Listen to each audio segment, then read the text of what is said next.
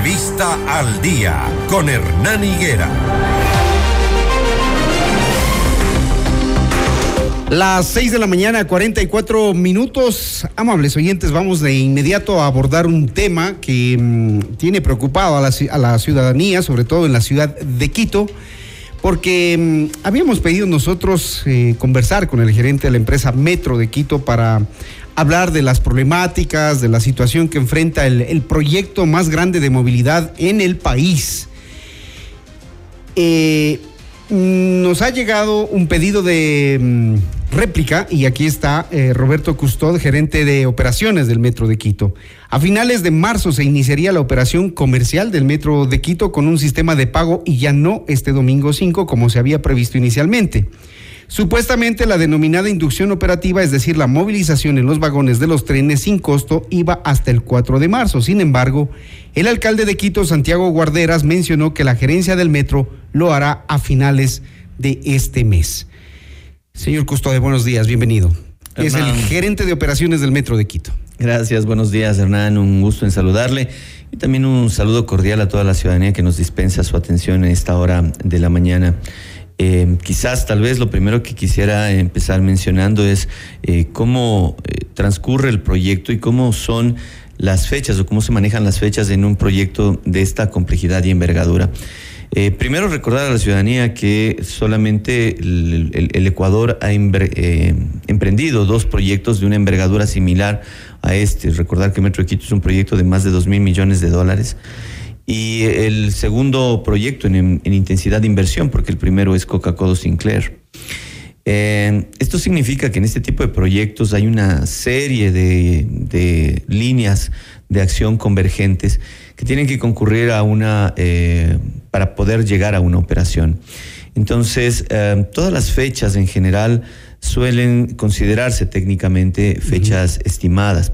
Sin embargo, claro, es comprensible que en diversos ámbitos se consideren estas fechas como hitos inamovibles, pero en, realidad en un proyecto, insisto, de esta complejidad, eh, cada una de estas líneas de acción puede sufrir una o más, eh, digámoslo así, complejidades, vicisitudes, eh, retrasos que pueden impactar o no en la, en la ruta final. Y este es el caso que hemos tenido ahora. Eh, explicar un poquito que esto no se ha debido a un tema de, negligencia, sino una falta de convergencia entre dos aspectos importantes. El uno, la capacitación que tiene que dar el constructor de la línea en cada uno de los subsistemas. Hablamos de eh, al menos 18 subsistemas y cada uno de ellos compuestos por un número altísimo de elementos. Y esta inducción, esta capacitación tiene que ser otorgada tanto al personal de la empresa Metro de Quito como al personal del operador. Y esta es probablemente una de las líneas que eh, ha generado esta dilación respecto a la fecha originalmente. 40 días se tomarán en eso. Eh, en realidad ya empezamos sobre esta línea de inducción, de formación a los, a los operadores. Arrancamos con la primera parte que considerábamos que era la más compleja, que era la formación a los operadores de material rodante, a los operadores de los trenes. La empresa operadora Metro Medellín Transdev eh, trajo inicialmente al país 20 operadores que ya tenían experiencia, 20 operadores que ya habían operado en el Metro de Medellín. Y estos operadores fueron formados en eh, eh, la operación de nuestros trenes. Sin embargo, eh, justamente en las mismas fechas estamos, estábamos finalizando las pruebas del sistema de protección automática de los trenes y, e iniciábamos las pruebas del sistema de operación automática, estas denominadas ATO. Y esto hizo que la franja horaria disponible se redujera y al mismo tiempo tuviéramos que eh, compatibilizarlo con la franja horaria que se había destinado a la inducción dinámica. ¿La empresa está trayendo eh, operadores de, Colombia? Sí, la empresa contratista, el, consorcio, perdón, la asociación. Para operar todo el metro. Hay una serie de etapas. La primera, ellos traen un grupo de operadores expertos, es decir, operadores que ya han operado en metro. Luego eh, ya inició esta segunda etapa, han contratado ya 40 operadores ecuatorianos. Estos 40 operadores ecuatorianos inician esta semana su formación. ¿En ese grupo están los que ya algún rato seleccionó la empresa Metro de Quito o ellos fueron descartados? No, los que eh, los que seleccionó la empresa Metro de Quito en su momento fueron entregados a esta empresa operadora como parte de las carpetas, conjunto, juntamente con las 120 carpetas de los operadores que cursaron el curso de preparación en, en, este convenio con la UID y el Instituto Tecnológico Ecuatoriano.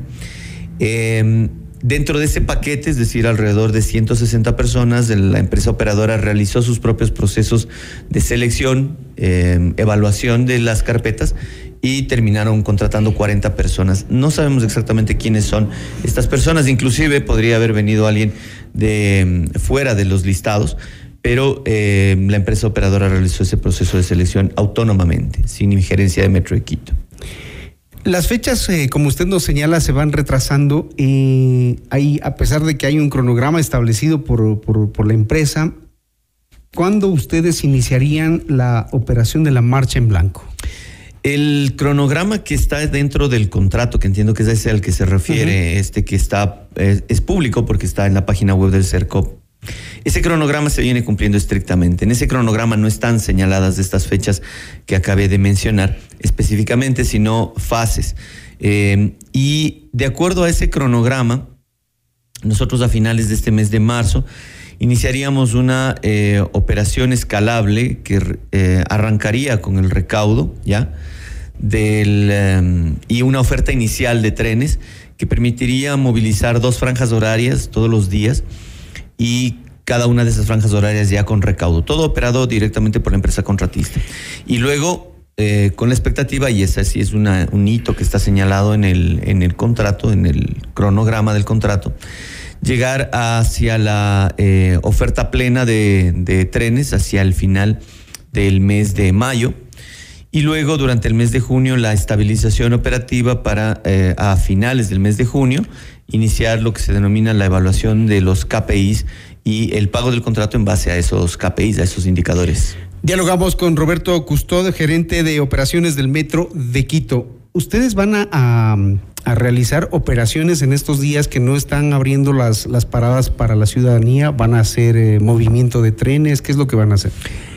Eh, los ajustes que se han tenido que hacer durante la fase de inducción dinámica también responden a la demanda ciudadana. Le voy a dar un, dato eh, para, para usted y la ciudadanía en general. Eh, nosotros realizamos unas tres semanas de movilización de los ciudadanos de lunes a viernes en una franja horaria de tres horas en la mañana. Y después realizamos un movimiento durante tres fines de semana. En las tres semanas que realizamos movimiento de lunes a viernes, logramos llegar al 80% del número total de viajes que realizamos en los fines de semana. Es decir, la ciudadanía eh, tiene una mayor, aparentemente tiene una mayor atención hacia los movimientos ofrecidos los fines de semana. Y es por eso que al menos estas dos o tres semanas vamos a intentar priorizar esa eh, operación de fin de semana para dejar la, la franja entre semana para que el operador pueda acelerar su formación a su personal de operaciones. Adicionalmente, dentro de estas franjas horarias disponibles dentro de semana, vamos a trabajar en otras áreas de formación de los operadores, como es la formación del puesto central de control, donde por cierto el operador también ya ha contratado el 50% del personal, y también de los agentes de estación. Es verdad que los organismos multilaterales les eh, pidieron que no muevan más los trenes mientras no cumplan con los requisitos que se debía haber establecido, como por ejemplo líneas de emergencia, cómo atender a los eh, usuarios en caso de emergencia y todas estas cosas que están faltando. No, en realidad lo que los organismos multilaterales hicieron es una serie de observaciones tendientes a eh, ajustar los procesos y tendientes también a obtener mayor información. Nosotros tuvimos una visita de los organismos multilaterales hace aproximadamente unas dos semanas y esta semana también hay otra visita de los multilaterales. El propósito de estas visitas era alimentar su base de información de cara a la transición de las, de las autoridades municipales. Y lo que estos eh, organismos multilaterales hicieron fue recomendar que hubiera una mayor aceleración de las convergencias en materia de formación para el personal de los del operador, para que este personal del operador asumiese más rápidamente em, algunas actividades. Sin embargo, las em, acciones específicas en los temas que usted comenta, por ejemplo, el tema de operaciones de emergencia, Esa esta, es una línea que está cubierta porque hay un convenio ya firmado con el ECO 911. La Policía Nacional ha activado un distrito de policía exclusivamente para metro. ¿Y cómo se conectan del subterráneo a, el sistema de telecomunicaciones de emergencia también ya está plenamente operativo. El sistema Tetra, que es el que alimenta al túnel y estaciones. Es de radio, ¿no? Es de radio, sí. Es, en realidad es, radio, pero ya puede transmitir imagen y es el primer sistema de este tipo en el país que es capaz de también transmitir imagen. Este, radio, este sistema alimenta a los trenes y también a radios manuales y permite la interconexión a través de una matriz de transducción que está instalada en eh, el puesto central de control con los sistemas de telecomunicaciones del ECO 911 y de la Policía Nacional que se denominan P25 y con el de bomberos que se denomina DMR y eso estuvo completo hace aproximadamente un mes y medio ya. ¿Qué pasaría si Dios no quiera pasa algún suceso en el subterráneo? ¿Tendrían que parar todos los trenes? ¿Parar todo el sistema metro? ¿Eso ya está solucionado? Depende de la envergadura del, del problema, pero hay que recordar que a nivel internacional eh, los metros también han experimentado eh, paras por distintos motivos. En el caso específico, por ejemplo, del metro de Quito, se han analizado varios riesgos. Está por contratarse también una consultoría para el análisis de riesgos em, de ataque al metro de Quito estos riesgos de ataque que desafortunadamente no los podemos descartar, porque por ejemplo, eh, en, en algunos momentos las movilizaciones que ha sufrido la ciudad de Quito han atacado la infraestructura del metro de Quito y la infraestructura de transporte de la ciudad. Sin embargo, lo que se refiere a riesgos operativos del, del movimiento ferroviario, están contenidos dentro de los protocolos de seguridad que fueron entregados ya por el operador y algunos de ellos ya han sido ensayados. Por ejemplo, se ha ensayado el protocolo de incendio en Andén eh, con una colaboración conjunta de la Policía Nacional, Policía Metropolitana, agentes metropolitanos de control y bomberos. Y también el simulacro, se realizó un simulacro de evacuación en túnel. Esto se da exclusivamente en caso de que hubiese un corte masivo de energía que no permitiese a los usuarios llegar a Andén o en caso de que hubiese que lamentar un ataque masivo que hiciese que el tren tuviera que detenerse por alguna razón en la mitad del túnel. Todos estos protocolos, hay 17 protocolos principales y de ellos se derivan 34 protocolos secundarios que tienen relación con actividades, con sucesos ya menores, por ejemplo, eh, una persona que tuviese una caída en una escalera del metro de Quito, por ejemplo, eh, una persona que sufriese un ataque cardíaco o de algún otro tipo dentro de un tren, entre otros procesos. Todos estos protocolos ya se encuentran desarrollados, están listos, entregados y se están socializando y eh, también simulando.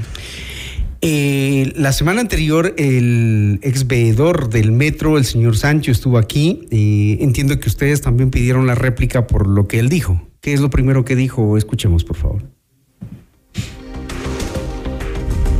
¿No lo tenemos? Bueno, entre otras cosas, él decía que em, eh, la empresa Metro de Quito no está transparentando toda la información y que por eso son los inconvenientes que se generan, que un día ponen al servicio, abren las paradas, al otro día lo cierran. Es decir, que hace falta eh, que transparenten toda la información que, el Metro tendría que dar. Bien, el Metro de Quito tiene una serie de elementos de operación, como mencioné en inicio, que son complejos. No todos ellos son de fácil comprensión a la ciudadanía. Es decir, por ejemplo, por citar un caso, nosotros publicamos hace el día viernes de la semana pasada que no podíamos dar servicio el fin de semana anterior debido al cambio de un, de un alimentador en la subestación del Labrador. Eh, lo comunicamos formalmente, pero esta es una información técnica que normalmente mm, para el grueso de la ciudadanía no es fácil, de fácil comprensión. Muchas de estas cosas que tenemos que informar eh, caen en este campo estrictamente técnico.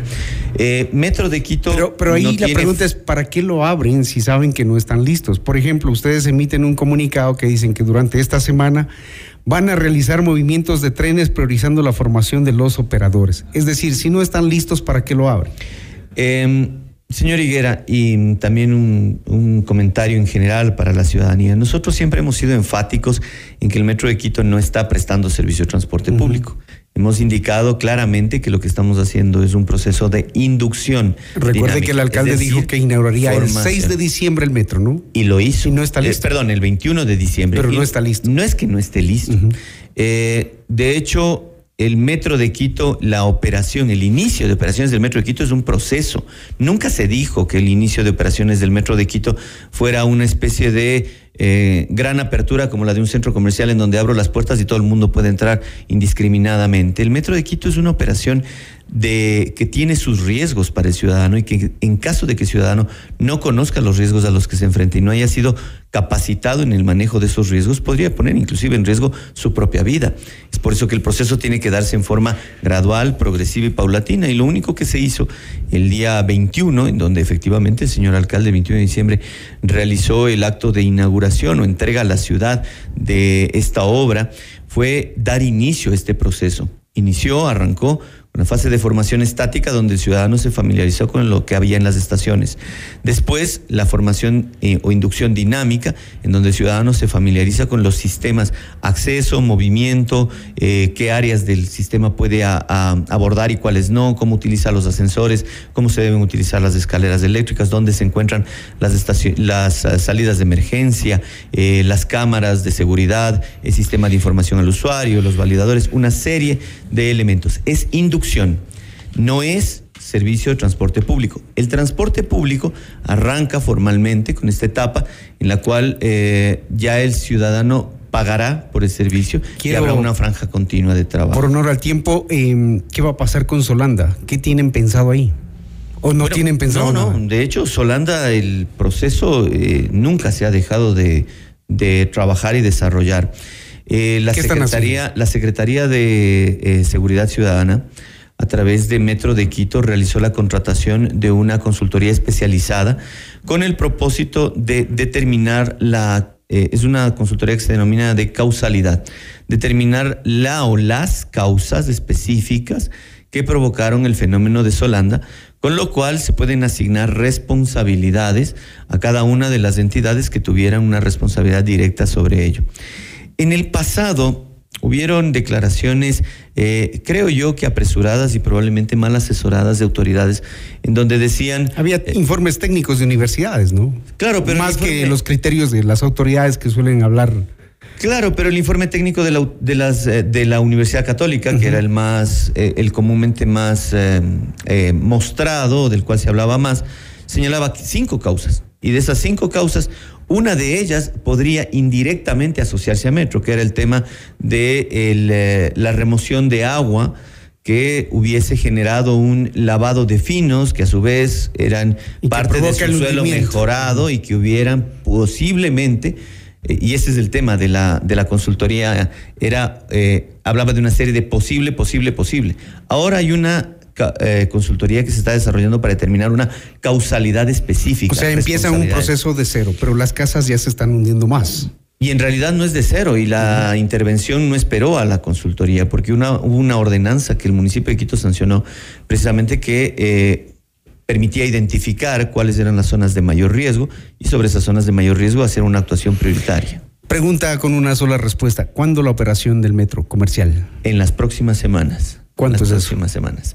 Eh, y insisto, en este momento señalar una fecha específica eh, no tiene ningún sentido. Lo que sí tiene sentido es mencionar que estamos trabajando en esa hoja de ruta y que cumpliremos con lo que está establecido en esa hoja de ruta que está dentro del cronograma en el contrato que eh, todo ciudadano puede acceder a través de la página web del CERCOP. Muy bien. Roberto Custod, gerente de operaciones del Metro de Quito, aquí en Notimundo al día. Gracias, señor Custod. Gracias, Hernán. Un gusto. Las 7 de la mañana, dos minutos.